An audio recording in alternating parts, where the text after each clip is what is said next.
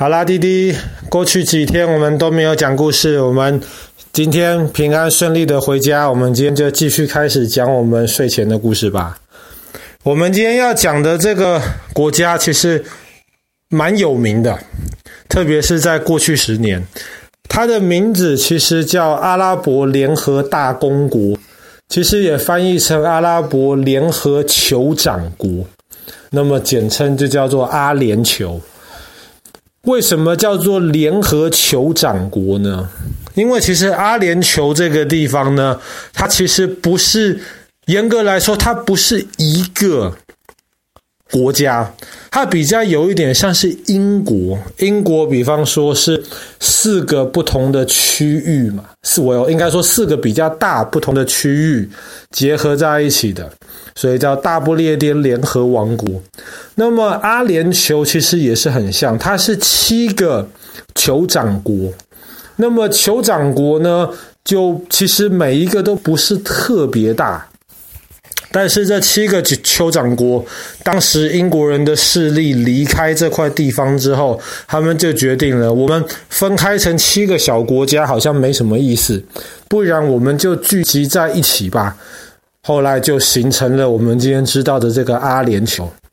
虽然说是七个酋长国，可是其中有一个最强大的，这个最强大的这个呢，叫做阿布达比。阿布达比呢，它为什么会最强大？因为第一个，它的面积、它的土地是阿联酋这七个酋长国中最大的。第二个是因为阿拉伯半岛上面有很多地方都有石油，阿联酋其实也不例外。可是呢，因为阿布达比的土地最大，所以阿联酋里面发现的石油基本上都在阿布达比的土地下，所以这个地方本来又大，然后又有油可以卖钱，所以自然阿布达比是最大的、最强大的。但是阿布达比绝对不是最有名的。大家想到阿联酋的时候，马上想到的第一印象就是杜拜，而不是阿布达比。杜拜算是这七个酋长国中第二重要，也是第二强大的。但是杜拜的酋长其实非常非常的聪明，他知道不能够靠石油。杜拜其实也有石油，但是只有一点点。这个石油很快就挖光了，所以他们当时即便发现有一点石油之后呢，杜拜的酋长就在想，怎么样可以让杜拜不靠着石油还是可以赚钱呢？当时酋长就想到了一个好办法，这个办法就是吸引观光客。可是杜拜这个地方其实没什么太多好观光的啊。在发现石油以前，整个阿联酋，包括杜拜，基本上都是靠养珍珠为生。珍珠是一种贝壳，特别的海里面的贝壳，它里面会长的一种白白的一种东西，那可以当做宝石。当时这个杜拜，它很多的这些渔夫就是专门在找珍珠、养珍珠，但是这个赚的钱其实不算特别多。所以他们就想说，在这一个没有太多这种历史古迹留下来的这个地方，要怎么样能够发展观光呢？嗯，既然没有历史古迹，没有这些观光名胜的话呢，杜拜的酋长就想到了一个办法。既然没有，那么就由我们自己来创造。所以在二十多年前。杜拜的就创造出了今天可以说是整个球最有名的一个观光景点，而且只要讲出去，大家都知道这个观光景点叫做阿拉伯塔。那爸爸刚刚不是说讲出去大家都知道吗？那知道阿拉伯塔的人应该不多吧？知道杜拜塔的人就多了。那爸爸之前讲故事的时候讲到这个杜拜塔。但是杜拜塔不是阿拉伯塔，阿拉伯塔有一个更有名的一个名字，叫做帆船饭店。阿拉伯塔其实才是帆船饭店真正的名字，只是因为那个饭店长得像一艘帆船，设计的时候就是帆船的概念，所以大家就更多是叫它的这个昵称叫做帆船饭店。那么很多人想到帆船饭店的时候，就会觉得哇，这个是全世界最贵的饭店，这个是全世界唯一的一颗七星级饭店。其实这两个说法都是错的。帆船饭店非常非常贵，但是呢，它全世界前十名都排不上。那么，全世界最好的饭店正式的排名也只有五星级，没有七星级这个说法。那么，七星级这个说法是因为帆船刚饭店刚盖好的时候。有一个英国的一个记者被邀请去里面参观，他去了之后大为赞叹，回来在报纸上面就把这个宣称为是七星级，比五星级还高两星。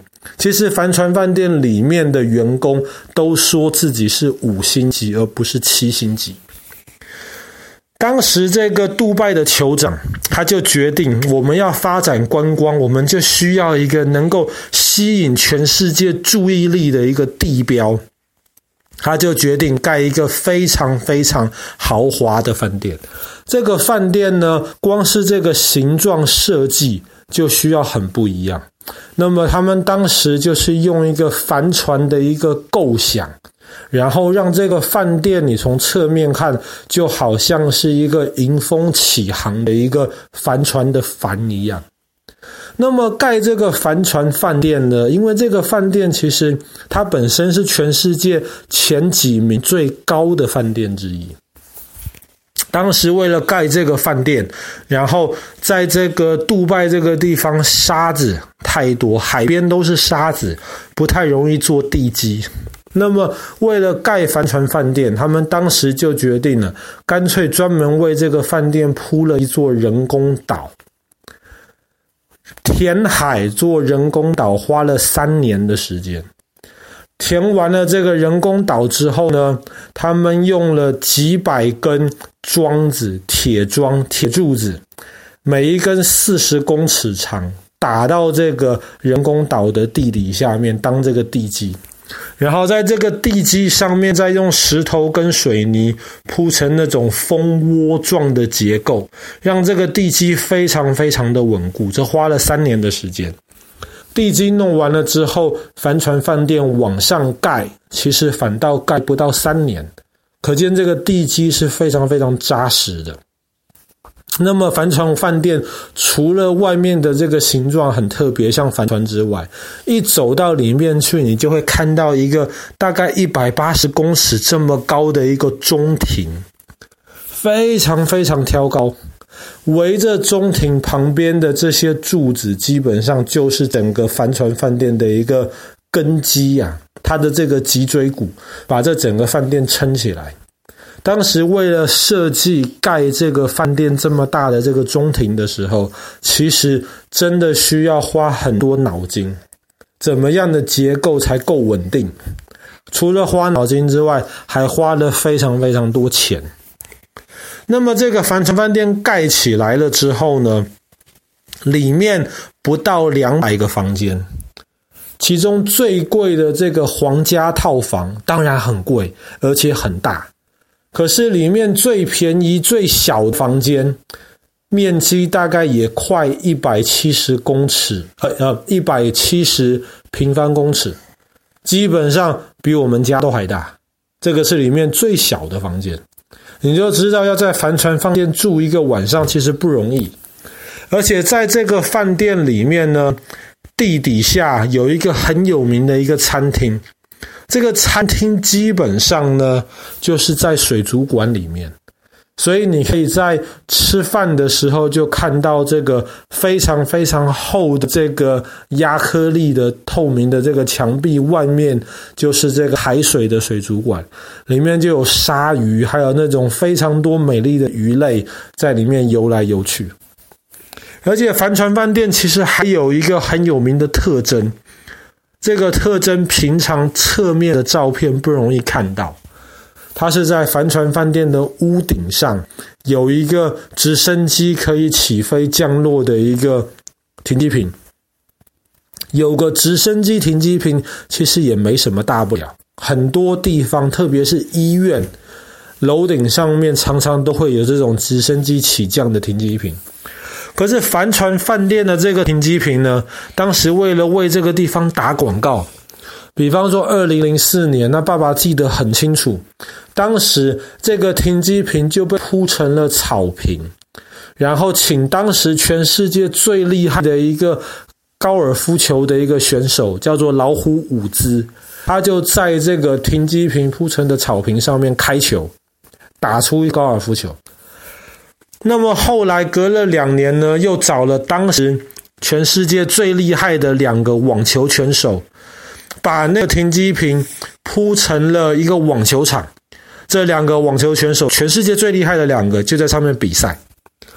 后来还有一年。甚至请了一个赛车选手，在停机坪上面开着 F1 赛车。当然，那个停机坪没有大到可以变成一级方程式赛车的这个赛道，可是他就在这个停机坪上面呢，就开着赛车在上面转转转，表达呃表演一些特技的开车技巧。所以在这么多不同的宣传造势的这样子的方式，当时当地的这个。的这个酋长真的是绞尽了脑汁，但确实也一炮打响了这整个杜拜在国际上面的名气。很快大家都知道帆船饭店，很多人都希望能够到里面去住一晚，去体验一下杜拜这种非常奢华的生活。那么从帆船饭店开始，杜拜也建造了越来越多能够吸引观光客特别去杜拜参观的这个景点。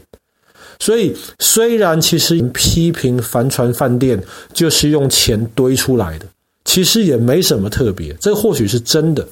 但是爸爸觉得当时这个酋长有这个脑筋，有这个魄力，用钱砸出了个地标，把杜拜现在等于说打造成了一个国际级的一个观光景点，那其实也是非常厉害的一件事情。好啦，那么我们今天的故事就讲到这边。阿联酋的这个呃阿拉伯塔，就是有名的帆船饭店。